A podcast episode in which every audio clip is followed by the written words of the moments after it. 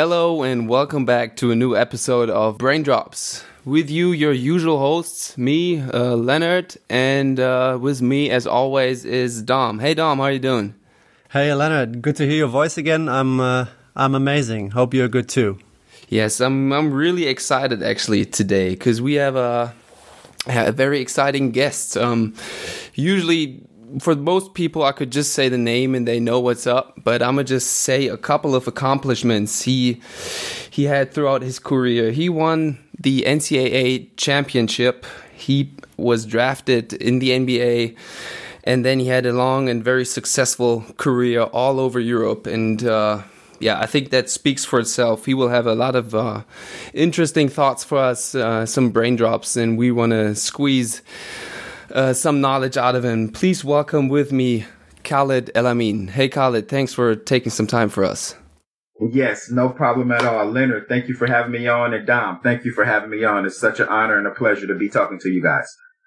Th- thanks a lot, Khalid. I mean, I can also, you know, I have to say what Leonard, what Leonard just, I can just double that up.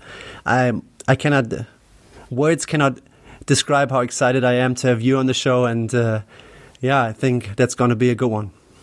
For sure, for sure. Let's Dom, do it. Let's do it. Dom, you had the icebreaker. Uh, I really yeah. like this. Uh, get us, get us on a roll. Khalid, I would like, uh, I would like to take you back uh, to the season 2014-2015. Uh, we were playing in in the Lokhalle against mm -hmm. Ulm.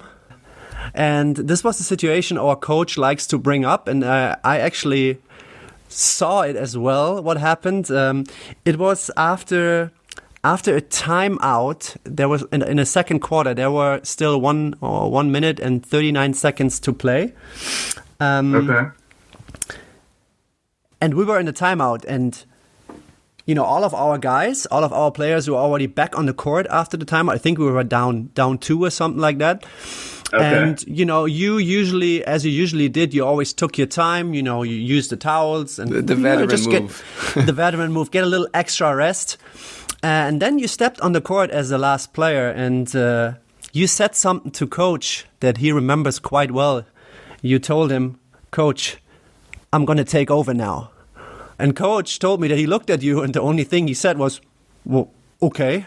Uh, and what what happened then in in these one minute uh, one minute and thirty nine seconds?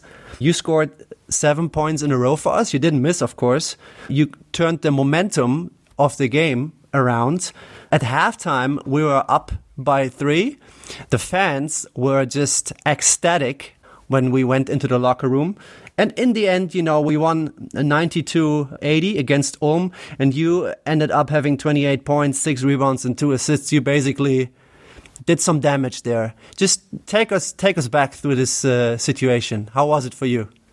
Well, yeah, well, um, you know, just thinking about that, I, I do remember, um, you know, telling coach uh, at some point in the game, I didn't know it was, you know, with one minute and 29 seconds or 30 seconds left to go. But I just, you know, as a player, you know, being that I played so many seasons and had so much experience, I, you know, you had the, the feeling, um, and, and of when to turn it on and, and when it was your turn to, um, lead the team, whether it was scoring, whether it was uh, assisting, whether it was defense. And um, like I said, just having the experience of playing so many games and just knowing it was my time to try to ignite us because it was just that point in the game where we were either going to, like you said, turn the momentum or allow Um, which was, you know, a big team and, you know, they had a big budget and they were definitely had, um, uh, a, a bigger roster and was a deeper team than us. But uh, at that moment, I just really felt, um, you know, uh, like it was my turn and it was, uh, you know, it, it, was a great one minute and 30 seconds. Like you said, we were able to turn the momentum and it allowed our guys to have more confidence coming into the second half. And, uh, we were able to, um, you know, take a, take control of that game. And it was a very big victory for us. And I think that allowed coach to understand that, you know, I still had something left in the tank. yeah, you basically you, you basically did back then. Yeah, that's for sure. So, um, Khalid, what are you doing uh, right now uh, after your career? Uh, well, right now, you know, I'm doing some uh, high school basketball coaching. Mm -hmm. uh, I, am coaching my son, who he's a freshman uh, right now, which is a, a ninth grader, and um, I'm doing also doing some work as a basketball analyst with uh, CBS, which is a a very um, big national TV station, and I do inside college basketball. And uh, we follow college basketball night in and night out, and talk about the players, talk about the teams, and so you know I'm just staying busy with basketball. And I think that was the only logical way for me to go to stay around the game because I love the game so much, and um, just trying to give back where where I, I can uh, Leonard and Dom and, and be around the game because um, I just think that's my place and um, you know have such a um, a love for the game and so much experience that you know talking basketball isn't work for me. It, it, it's a definitely a passion and um, I love doing what I do. And how how was this uh, change of perspective for you? Let's let's uh, say it like this, because we we had Harper Kamp on the show, and he yep. just retired like I think one or two years ago, and he talked a, mm. a, little bit about the yeah well the the challenges that a retirement brings since and you even had a even longer career. Um, oh, yeah. So how was that for you? Oh yeah, you know it, it, it's still ongoing, Leonard. You mm. know. Um, you know, uh, some of us, some of us are, are more prepared and, and, they're taking their time and setting things up for after they get done playing. But, um, for me, I, I, was, I wasn't sure actually what I was going to do. Like you said, I played 17 seasons professionally, um, from the NBA to, uh, Europe. And, uh, you know, I knew I wanted to stay around the game, but I didn't know if that was going to be coaching I didn't know if that was just going, you know, continue to do my summer basketball camps and clinics here um, in Minnesota. Um, but I just wanted to stay around the game. And, uh, you know, I, I, had an opportunity to um, coach my old high school that I attended. And that really lit a fire for me and wanting to, you know, help the younger generation out and wanting to be, you know, wanted them to use my experience. And, and I had so much of it. Why not give back? So uh, when I decided to take on coaching, it was just like a, a breath of fresh air. You know, it, it, was definitely different from playing because I couldn't control the game like I could by playing, but you know, having that, uh, that sense of direction on the court and, um, when your team, you know, when you practice something and they do it in the game and you see that it works and you see that, you know, all the philosophy that you put into the practice, you put into the team. And when that goes on the court and you succeed and you win, it's like a drug, you know, you get, you can't control it. You want to, you want to do it more and more. So, um, you know, it has definitely revitalized me, um, wanting to be a better coach and, you know, I, I kind of, uh, took a lot of the things that I learned.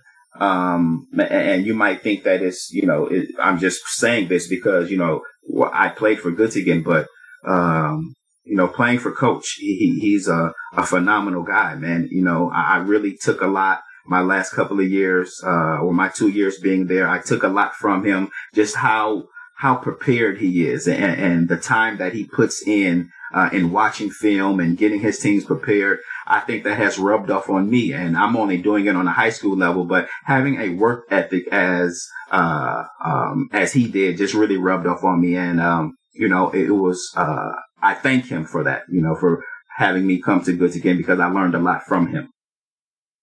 Yeah, it's good to hear that you uh, managed this uh, transition so so well and, and still are happy with what you do. Um, and you, you said that you fell in love with the game. When did that happen? When did you fall in love with this game, and how how did that happen? Oh yeah, it was early on.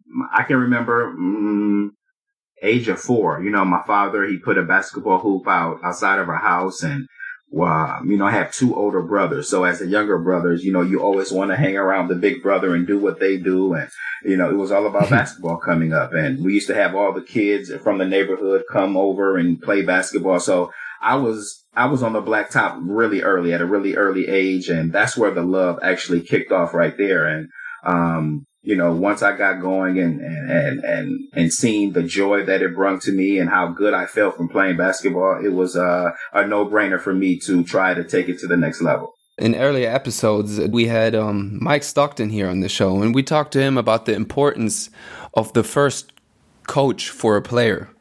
Uh, who was mm that mm-hmm. for you? Who, like, mm, well, basically set up your DNA for basketball, let's say? Your mindset? Well, it was it, it was my father. It was my father mm-hmm. first from putting the hoop up and, you know, just watching you know, watching basketball, you know, growing up and always being around it. And of course, you know, you have your idols. You you see Michael Jordan play, uh, Isiah Thomas.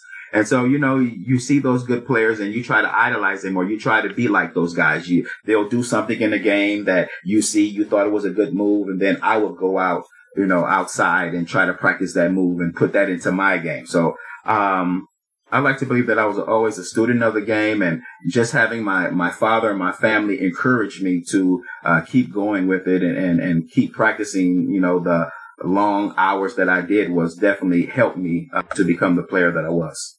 Hey, Khalid, uh, there's there's one thing you said. You are now a TV analyst uh, for Yes. college college basketball. Yes. Yes. So what I would like to uh, what I would like to know how how is the transition being now uh, on the TV analyzing players? Because when you were playing, you were probably uh, listening to guys who were analyzing you, and now you probably do that with players. How does that feel?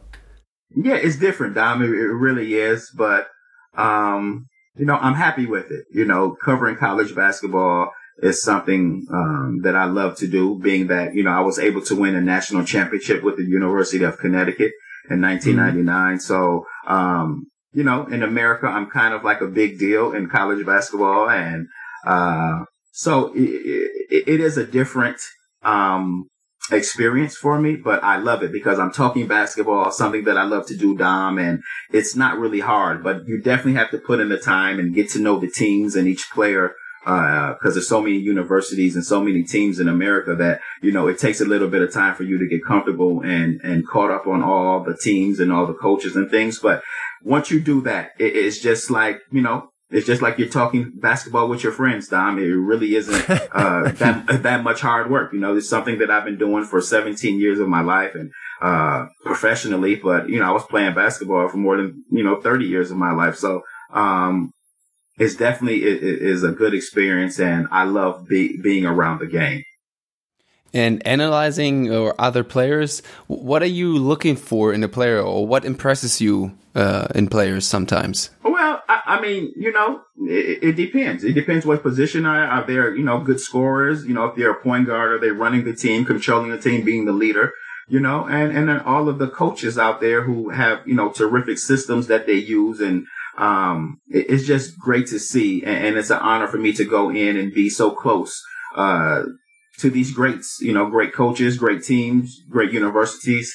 So, um, it, it just makes for, uh, uh, an exciting, um, uh, experience for me being able to do that because like you said, I was uh, a player and now having the opportunity to, um, talk about different players and, and hype them up and, Uh, and really understand what they're going through and, and, and actually having the crowd, having the fans in America relating to them, telling them about, you know, how student athletes, what they go through on a daily basis and how they have to definitely, uh, control and mix, you know, um, academics with basketball. It's not always easy. And I know from the fans from the outside looking in, all they see us, you know, the players playing basketball, but it's so much more that goes into a student athlete's life that, you know, sometimes their story needs to be told and, and fans need to be reminded about you know, how hard they work. And, um, it's definitely been a great ride so far.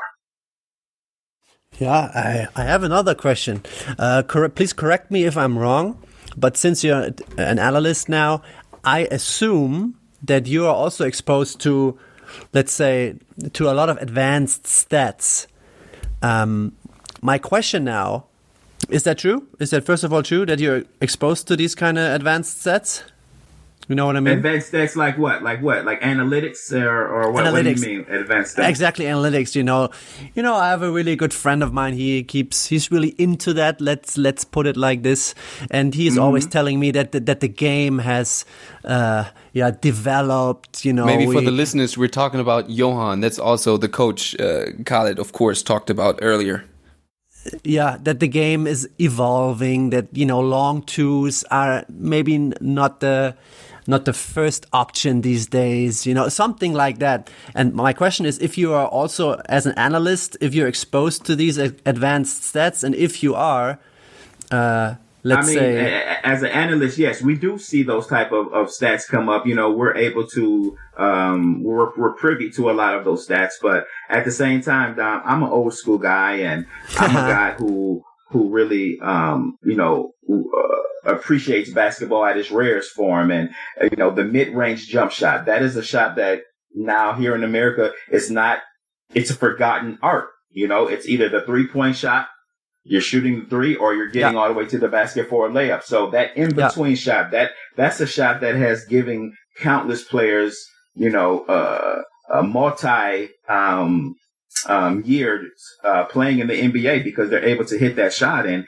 players that use the mid range jump shot are successful, and who can shoot that shot are successful because you know you can't always. We know as a basketball player, we're not always going to be able to get all the way to the basket and let's be real, not all of us are great three point shooters. So being able to hit that mid range shot is something I thought was always important for my game, but anyone else's game. And, um, so to answer your question, yes, we are privy to a lot of the analytics, uh, statistics, but I'm a big guy of the, the of the normal statistics, the assists. Um, what type of, um, contributions is he making when the ball is not in his hand or when he's not scoring? So those are the type of things that I'm looking for more than just the, the stats. yeah. And talking about your mid-range game, that was always always uh, spot on, of course. Yeah, I watched a couple of highlights earlier to prepare for this podcast today, and I was just, uh, yeah, amazed again. I mean, you know, with me being a shorter player, you know, I'm not your tallest player. I'm not your quickest player. I'm not your fastest player, but I always just try to play to my strengths and, um, wanted to, uh, you know, understand, uh, what my worth was. And so, you know, I never tried to be something that I wasn't. I would just wanted to do the things that I did, do them well. And, and so I could be, uh, productive on the court. So uh, we already touched on this. You you played basically two seasons here in Göttingen, and um, of course you worked pretty uh, intensely with Dom. And I, th the way I viewed it, you and Dom had a yeah, let's say pretty intense uh, relationship. Oh yeah. Dom also came over uh, to the States to work with you and your son. And um, maybe you could talk to us a little bit about that, about your relationship with Dom, working with him, and also Oh, his approaches to the weight room. Oh yeah. Well, I, I- think, you know, um, coming in, um, to Göttingen, you know, I, I, kind of understood a couple of seasons, um, earlier that the importance of, um, you know, getting ready for the game, getting ready for competition. And I think those, a lot of the things that, um, strength and conditioning coaches that I had in the past, I wouldn't always listen to them. I was young. I, you know, I, I had a lot of energy. I wasn't always icing. I wasn't always doing my preventative, uh, injury things. I wasn't always foam rolling. I wasn't always stretching always. So later in my career, um, of course, with experience, I learned that that's, those things are very important and those things go hand in hand with performing well and recovering and being able to play your best. So coming into Göttingen, I, I understood I was 35 years old. Um, I needed to c- take care of my body on the court, but off the court as well. So yes, um, I did want to have a close relationship with the strength and conditioning coach and Dom, you know, happened to be that guy. I, I had got, uh, injured. Um, I had, uh, pulled my hamstring a little bit, tweaked it and Dom, um, he worked with me tirelessly on improving um, you know, activating uh, my glutes, activating my hamstrings, and just being prepared and, and being ready. And so, um, yeah, I, I owe him so much because I felt like he has he helped me come back from that injury, but he also helped me after I was healthy, hundred percent. I stayed playing at the top level because of those drills, those preventative measures, and um, um, to say the least, we had a terrific relationship. He was almost one of my best friends, uh, you know, in Göttingen while I was playing. You know, I, like I said, I really focused on being prepared and always wanting to play my best. And Dom was a focal point of that because of the things that we've done. So Dom, I owe you a lot. Um, I might have told you before, but if not, I'm telling you now, I love you, man, and thank you for all your help because you helped, Aw. you extended, yes, you extended my career those years that I was there. And, um, I wouldn't be, I wouldn't have been so successful in Göttingen if you were not there. So, uh, I appreciate everything that you've done. Uh, well, I'm melting away for the moment. Thanks a lot. I really appreciate your words. Uh, that means uh, yes. means a, a ton to me. Um, Oh, yeah. and like like you said, for some reason there was this one game where you at the end, like you said, you tweaked your hamstring a little bit. And back then, you know, that was my first year. It's not that I had a lot of experience, but you know, I was just reading and I was trying to find out I can how I could help him. And then I came up with a few few things that you really liked, I suppose. You know, you for exa- for him, it for you that was the time when foam rolling just came around. Um, and I was actually, of course, looking at it, and uh, you know, right now this would maybe not be my first option of help. You know, if I had to deal with that again, but you know, I would still apply it if it if it works. And for Yeah. you, it seemed to work, and then in the next day, you you were able to play, uh, and you you know you didn't you didn't have to to miss the game because you were ready, and uh, you also had a strong game after that. So uh, that was somehow our, how our connection I think started, and then I remember you also wanted to have a little lift one day before the game, and that was just something that worked for you, and I was happy to give you that, of course, because it was all all for the team, yeah, and yeah, that was our our our little story, and thanks again for the words. Um, Oh yeah, and and, and just to Leonard, just to let you know, you know the respect that I had for Dom was, you know, after I came back and we finished the season, you know, uh, we talked about him and, and he ended up, like you said, coming to Minnesota and working with my son. That's how much respect and that's how much uh, confidence that I had in him that what he does and what he's doing, it works. And so I brought him up and, and, and he worked with my son, uh, which was a high school junior at the time. He was going into a senior year and, um, he really, um, helped him that summer. You know, he put on a couple of pounds of, of muscle, but he was able to understand the importance of stretching, the importance of activating your, your, your muscles to, to get out there and play. And it's going to help you play at a high level. So he really helped my son understand, uh, the importance of those things. And I thank you again, Dom. Thanks a lot. I really appreciate your words. Yeah, uh, you, he basically mentioned it already after after you, because you know in the in the previous podcast we were actually talking, uh, or I made the assumption that you know players actually start to understand how important uh, their body is once they got injured. Once they get injured, you know what I mean. After that, I do have the feeling that you just appreciate your start to appreciate your body a little better um, and that you then start to taking start to take care of the body a little better is that would you also say that happened to you after the big injury Oh, for sure, a hundred percent. You know, Dom, come on. When you're young, you know, you, you, you have all the injury rarely get hurt, you know, because Yeah. your body is just so strong. But over the years, I put a lot of miles on my legs. I put a lot of miles traveling the world playing basketball. So it was just a matter of time to where uh, I did get injured because, you know, we, the game is so physical. We're, we're playing so hard and this is what we do. So, uh, after I got hurt, but when you get injured, you really realize, you know, how important each bone is important for your body. Each ligament is because, you know, if something is injured, you're not going to be able to p- perform, uh, to your maximum capability. So yes, after I sustained my injury,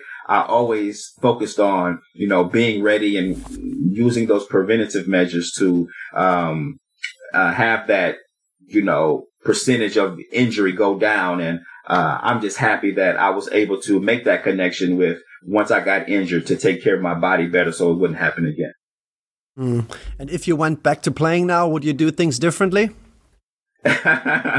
well, um, would I do things differently? I, I I would just do the same things that I did when I was, um, when I was such an experienced player. When I came to Göttingen and, and, you know, I would make sure that I was always doing those, uh, things to make sure that I activate all my muscles, that I'm getting my rest at night, that I'm icing, that I'm doing everything I can to take care of my body because this is what we use to make our money. This is how we feed our family. So yes, I would always be a little bit more concerned about my body, even when I was younger. Uh, that's the only thing that I would do different. We called our first episode uh, "Your Body Is Your Bank Account."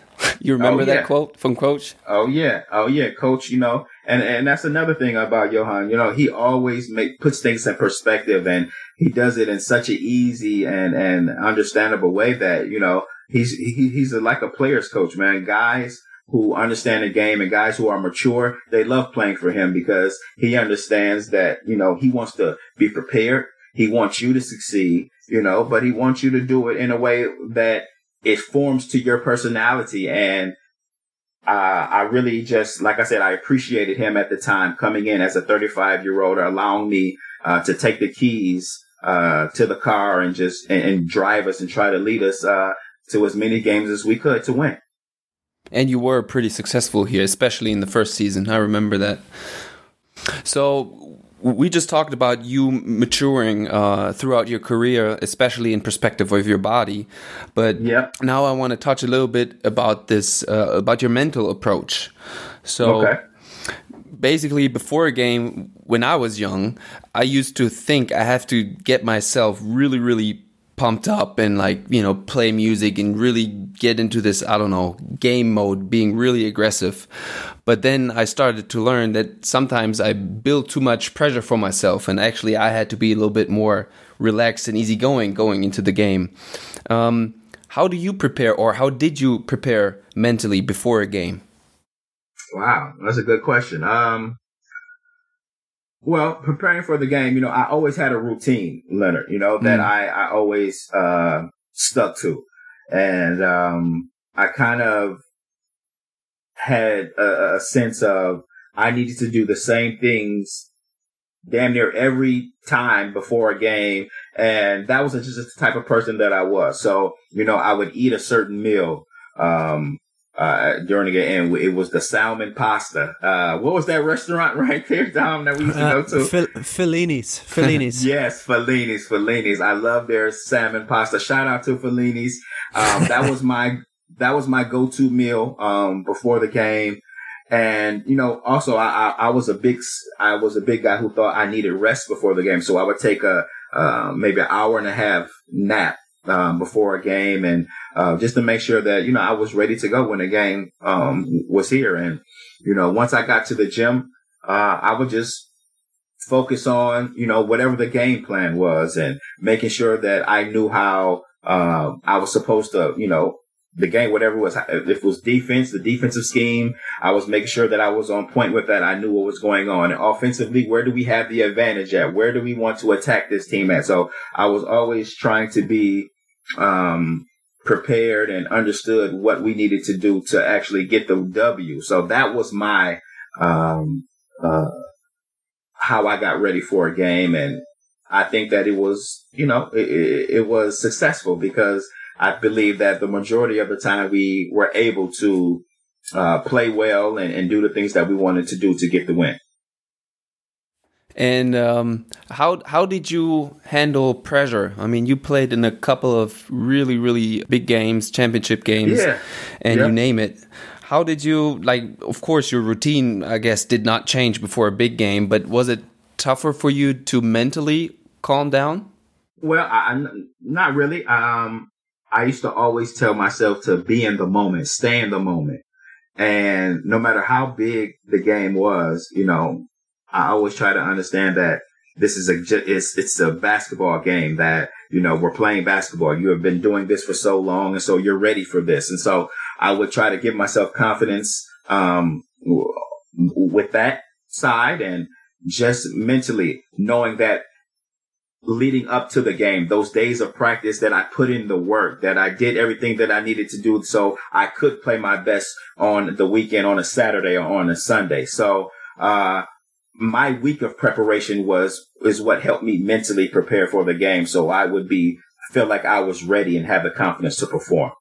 Yeah, okay, I understand. That that gave you some yeah safety in a sense. Yes.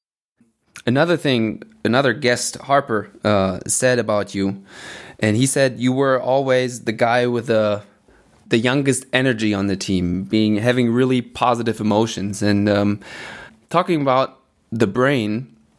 Me coming from the psychology uh, perspective, the way it works, it's that the negative emotions dominate positive emotions, and you you were always uh, a guy with very positive emotions. How do you how did you when did you learn this that this positive emotion was so important for you and for your teammates that you wow. play well together because as soon as something negative comes in you know your brain tends to focus on that yeah damn leonard that's a great question man um i think hey, he made his back, way leonard leonard is getting there and um you know thinking back when I was younger, growing up, you know, Leonard, I was always the smallest player on the court, no matter what. I was always the shortest guy.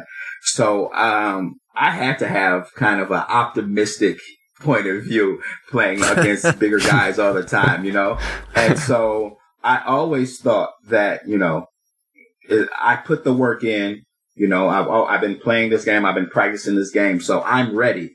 And, you know, you do have, as human beings, we do have sometimes negative, um, I don't want to say negative, but you do have these, these doubts sometimes. Yeah. And, and so to get over those doubts or those fears, you know, you have to just meet it head on. And that's the way I felt. I had to just, if it was a bigger guy, I still had to learn how to play against bigger guys. And I think this is when playing against my older brothers, playing with them, playing against their friends, it kind of molded me and, and I learned how to play against bigger guys. So I had the confidence of always going out and being successful because I've done it my whole life, Leonard. So, you know, coming to the big stage in a big game, um, I didn't think about those things. I wanted to attack, uh, how, what was, how was, or whatever I needed to do to be successful in that game or, you know, like I said, the game plan, how was I going to put that into play for me to be successful, uh, personally and team wise? So it, it, was just a thing of staying positive and having that energy of giving that to my teammates too. You know, I learned that, um, early on. You you might have a good game, but if your teammates don't play well, you might not get the win. So I always wanted to have that type of, or be the type of leader where I uplifted my teammates because if my teammates played well, I knew I could get my game going. So I wanted them to, to do well first, get them off first, and then I would be, um, able to to bring us home at the end, and it kind of worked. That recipe worked for my career, and uh, I think that was the biggest thing mentally that I had to do was being able to get my teammates, give my teammates confidence, and I knew my confidence was always at a high high level. Yeah. Um, and now you actually touched also uh, already on on the next uh, question. You said that you focused in the beginning, especially of the game, to on your teammates to make them feel and, and play good. And we also, again, I'm quoting Harp. He said, "Usually, I felt I was like a, a, a smart guy on the court, and then you came to the team, and he said, Khalid sometimes made me feel stupid." because uh, you know you wow. see, you see all the details on the court. You see everything, and I, I, mean, I practiced with you a couple of weeks, and I mean that's something I saw right away. That that's a fact, let's say. But how did you interact with the guys? You know, like for example, telling Harp, "Hey, Harps, this is maybe how you've done it all your life, but there's a better way." Mm -hmm. You know, how did well, you? Well, communicate this that he didn't feel maybe offended or something Exactly. That's a great question because you have to have you know, you have to have a relationship.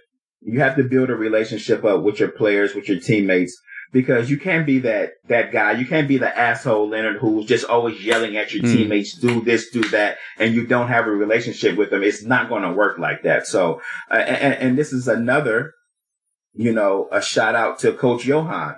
You know, early on the season when he brought the team together, we would do team building exercises. We will go out and have these team building and chemistry building moments where we got to know each other off the court. And that allowed us to become a better teammates on the court. So when I had to speak to, to Harper in an intense moment and I might, you know, uh, be, you know, talking loud or being forceful with him, but he understood it was coming from a good place because we understood each other and we knew each other. And he knew I wasn't being an asshole. I was just wanting to win and wanting us to play better. So having that relationship and, and, and getting your players to understand that you have their best interests at heart is something that takes a little bit of time and each, all the great teams do it and all the great teams have that great chemistry and great bond with each other.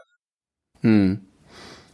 Have you ever worked with a with a mental coach? Maybe not even personally, but also like you know, there are coaches that come into a team or something like that, talking about team building.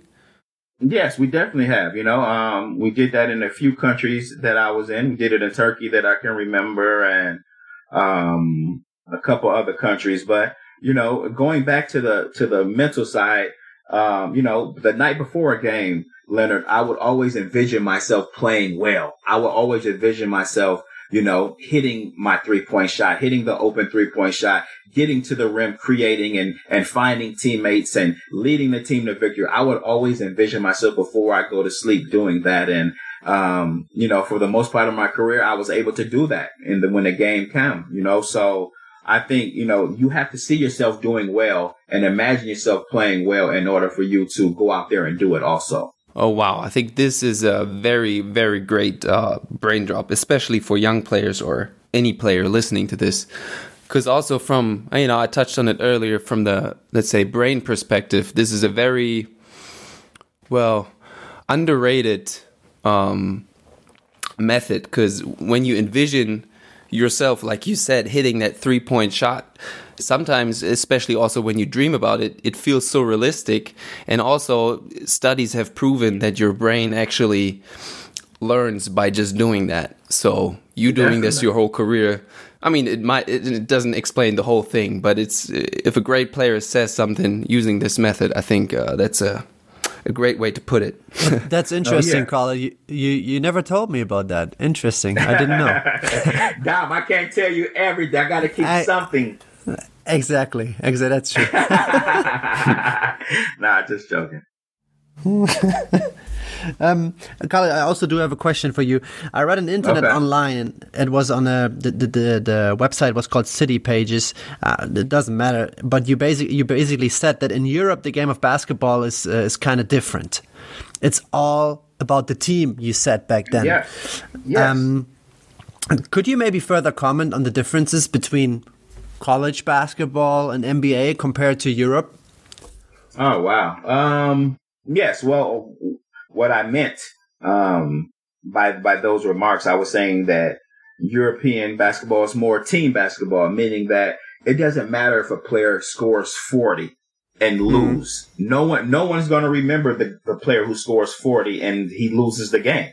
You know, it's all about winning. I think a player who averages six points per game and wins a championship, I think he is more celebrated than that player who scores 40 and loses every game. I just don't see, um, you know, what value that holds or, or in European basketball, that doesn't hold any value. So being a winner and playing the right way in Europe is the way to go. And I think in America, we have come, especially coming up at that point in my career, um, you know, American basketball was more of, uh, you know, individual, you know, good mm-hmm. players, mm-hmm. you know, Michael, no, Michael Jordan early in his career, he was a scorer. He was the guy that, that, you know, scored all the points, but at the end of the season, you know, they would get beat in the playoffs and they would go home early until he realized that winning was more important and he got his teammates involved. He didn't average as many points, but he was more successful and he was won championships because he had better teams. And so that being said, I think it, it, it says, you know, it goes hand in hand.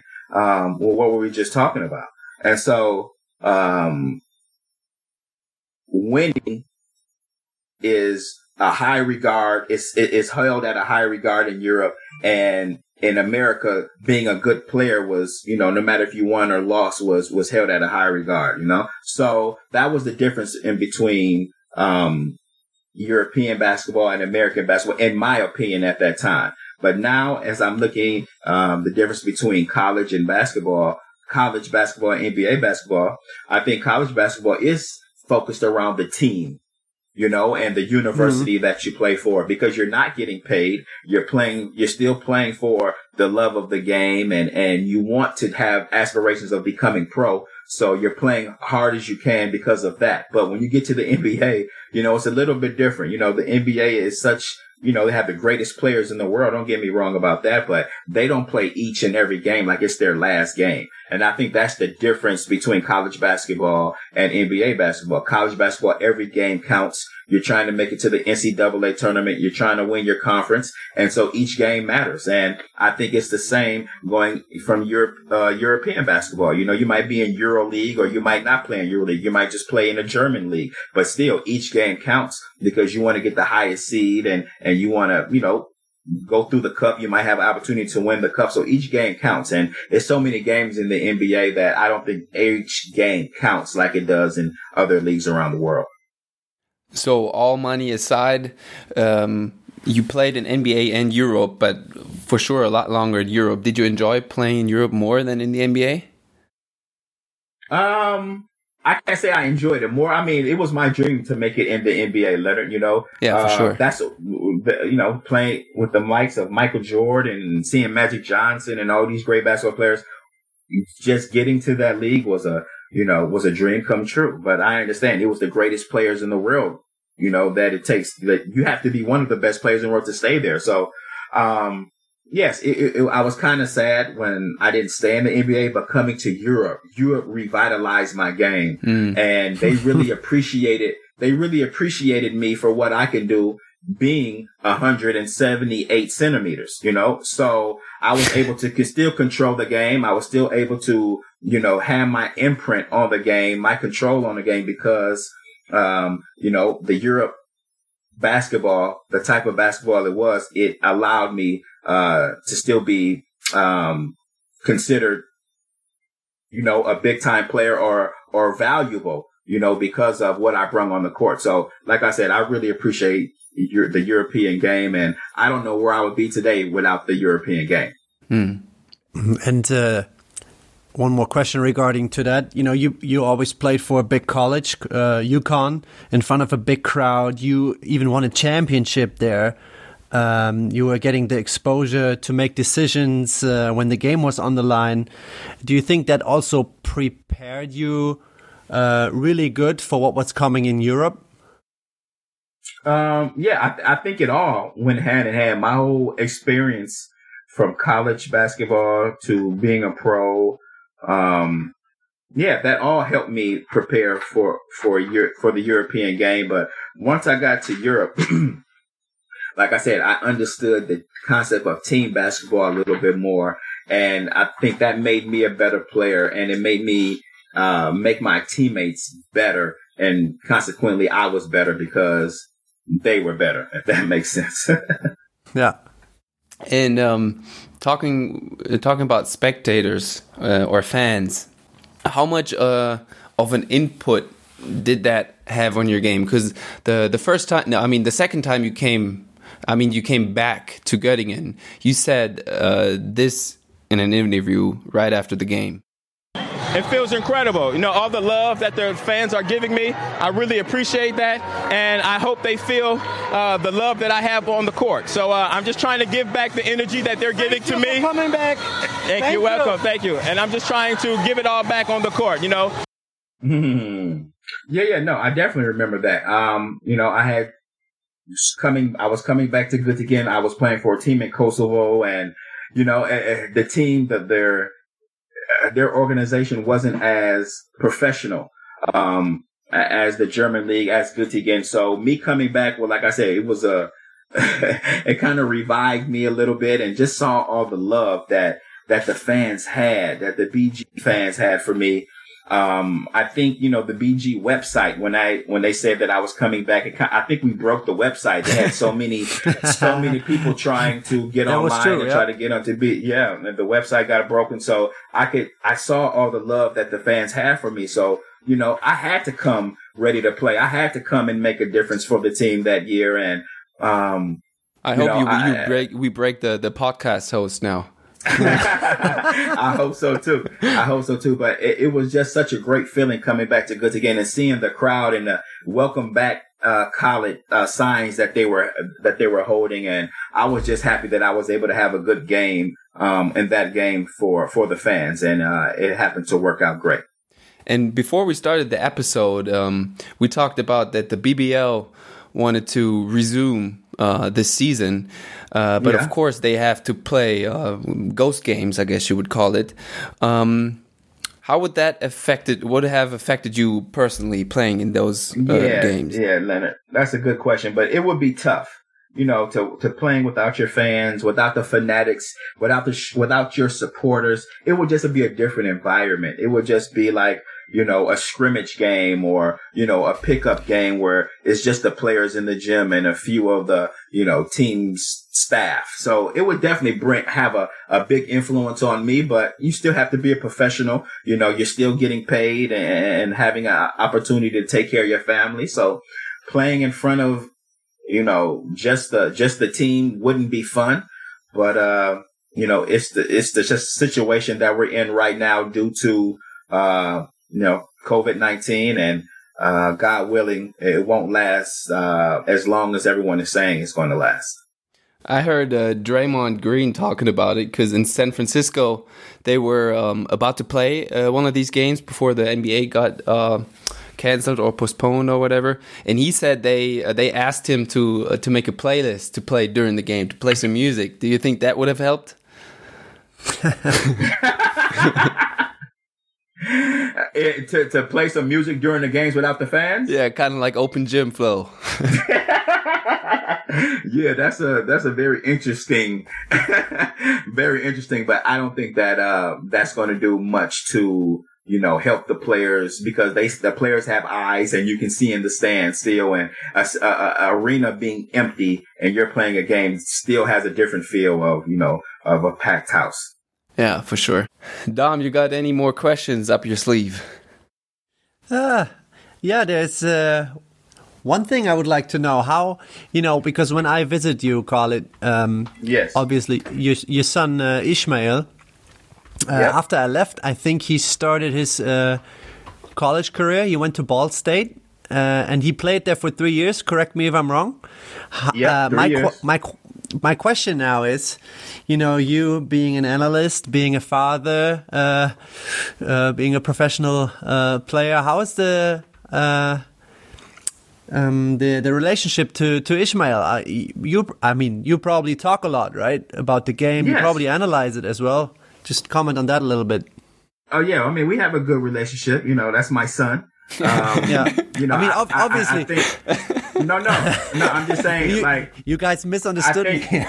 no, no, no, Dom. I'm saying that you know, being that he is my son, I think sometimes I might talk to him a little bit too much uh, Yeah, about yeah, the game. yeah. You know what I mean? Because you know, as a father, you want your son to succeed and be successful, and um, you know, you want to help him so much because he's your baby. So I think a little. Sometimes I talk to him a little bit too much about things he should be doing, but uh, we have a, a, great relationship. Like you said, he had uh, three seasons in Ball State where, you know, this last season, he has the best season um, in his three years. You know, he averaged 15 points. He shot uh, well above 40% from three. And, you know, he just had a real breakout year. And uh, I'm really happy at the progress that he's making. And uh, hopefully, um, he can continue to make the progress and he can become a good enough player to where he can possibly uh, become a professional. And so, um, you know, that's what he's aiming for. That's what he wants. So I'm going to do everything in my power to help him. Okay. Yeah, you misunderstood me in the beginning. I was obviously I, I wanted to know how, you know, if you sit together, if you analyze a game, if you talk a lot about it or Oh yeah, no, no, we we definitely do that. No, no, we do that Yeah. all the time, Dom. And, and I, you know, Mhm. I he he would play a game and I would watch it back, you know, because maybe Mhm. I didn't wasn't able to watch it live, so I would watch it back and I would sit down and t- talk to him about different um, plays on the court and uh, different uh, situations in the game that came about. And so, no, we, we do that all the time. And I think that's just something that uh, uh, a father figure or a, a coach or a mentor should do for a younger player and help him understand different situations. And that's how you get better, seeing yourself perform on film, whether it's good or bad, and being able to correct that or being able to withstand that and keep doing those things that you are doing well. So we do that all the time, Dom, to answer your question. yeah. Yeah. Well, um, I think uh, all my questions um, are done. Uh, Dom, I think you're done also. So we Yeah. have one last big one uh, for Okay. you, One last Khalid. big one. Who is your nomination? my nomination for you can for the also have two if you want for for the podcast. Yes, exactly. yes, exactly. Oh yeah, okay. I would say this. I would say I don't know if Coach Johan has been on there, but I would nominate Coach just because you know Coach is kind of a you know a big deal. I, I kind of figure in Göttingen. Um, you know, I, I realize uh, you know Göttingen with uh, everything that goes on. You know, we're a small co- a small um, university city and we don't have the big budget, of course, like a Berlin or Munich. So we're, we're, having to do more with less. And I just, you know, want to give a shout out to Johan for having the vision and always being able to do more with less. Uh, I think he's a terrific coach. Like I said before, I think he, um, prepares for the game at such a high level that, uh, a lot of coaches, uh, might not do he takes it to the extreme. And I think being successful, you have to do that. I think he's a little bit crazy and I think you have to be crazy to be a good coach. and so, and, and, so, you know, I, I, think, you know, a lot of people would, could learn and could, um, um, could benefit from, uh, a lot of his, uh, tactics and the things that he used, how he prepares for a game. I think it would be good to, to allow young players and, and young coaches to hear his mindset on how he prepares and what, how he takes basketball because he's a great basketball mind and he should share that with everyone. And the second, the second nominee I'm going to nominate is David Godbold. Um, yes, we were teammates, uh, my two seasons in Göttingen, but he, he's just such a, uh, influential person, um, for me, my two years there. You know, he was a great teammate. He was a great friend and he was somebody that I always could count on. No matter if he had a good game, no matter if he had a bad game, he was going to be the same person. And I appreciated that. And I think anybody, everybody should, uh, can have an opportunity to hear his brain and pick his brain. And I think they can, everyone can benefit from, um, his experience as well. So those are my two nominees, Dom and Leonard. And I appreciate you having me on Brain Drops. Thank you so much. We will do our best to get these two uh, on here, and um, yeah, I'm I'm left to say thank you, Khalid. Thank you, Dom, for this great episode, and um, to the listeners, see you again next week.